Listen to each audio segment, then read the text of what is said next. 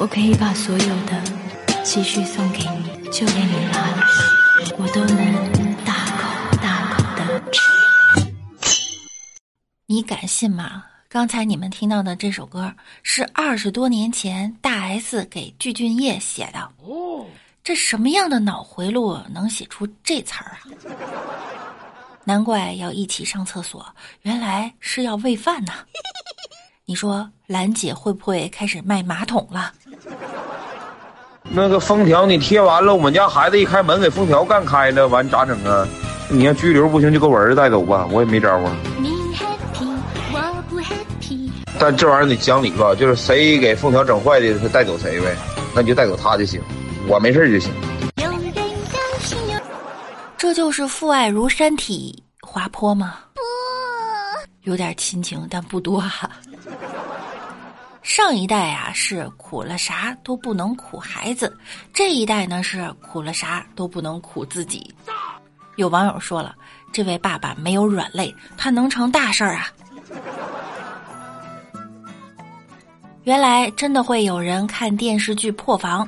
一个黑龙江网友啊看《甄嬛传》，有犯人要被流放到宁古塔，上一秒还觉得那里好荒凉，那人好可怜，下一秒就发现宁古塔居然在自己家附近。其他地方的网友刚想嘲笑他，却发现大家呀都半斤八两。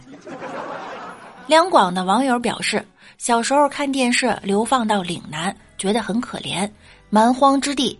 长大后才知道，我一直在岭南。湖南的网友吐槽，以前觉得南蛮应该挺野蛮的，结果发现自己就是南蛮。还有一位内蒙的老哥表示，你们都算好的了，去了长城觉得真壮观，长城保护了我们。后来一想，那长城就是为了防我们建的呀。有网友安慰他：“你现在不是随便进了吗？掏个学生证还得给你打折呢。”山东的网友炫耀自己这是孔孟之乡稳的一批，结果发现再往前倒腾几千年，自己是被皇帝打败的蚩尤。而四川的网友呢，也好不到哪儿去。本以为诸葛亮南征孟获是云南、广西一带，结果是云贵川渝整整齐齐的挨揍啊！江苏的网友还在乐呵，觉得咱肯定不是啥反派，却被同为江苏的网友告知，咱们都是关羽口中的江东鼠辈呀！好家伙，数了一圈，原来大家都当过反派。此时，河南的网友默默笑出了声儿。匈奴、南蛮、北狄、西戎和东夷，你们好，我是中原人士。只能说呀，历史真奇妙。千百年前，大家的老祖宗还在互殴，现在呢，却都在评论区其乐融融。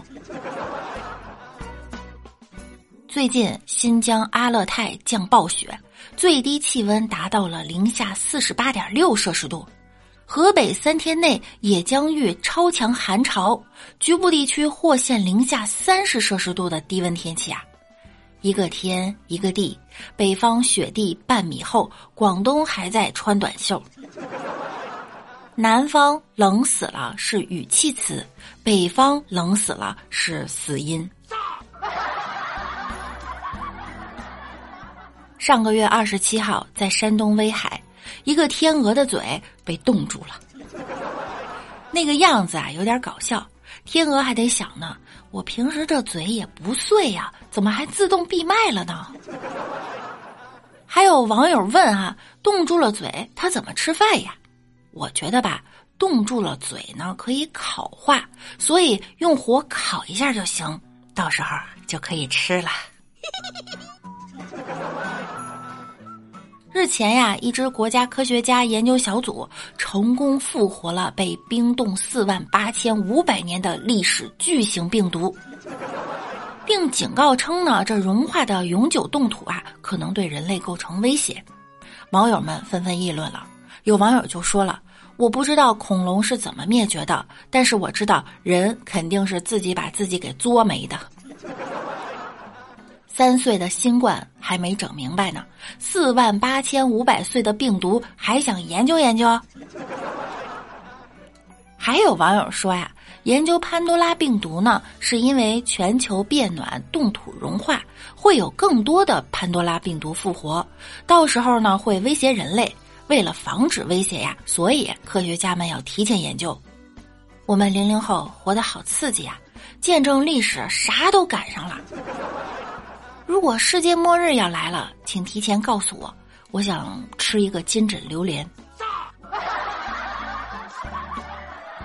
还有网友说呢，怎么还有僵尸病原体呀？几十年后会不会有个僵尸抱着我啃？真要到那时候啊，我觉得咱们呢都是抱着别人啃那伙的，赶紧去吃鸡练练手，走上线。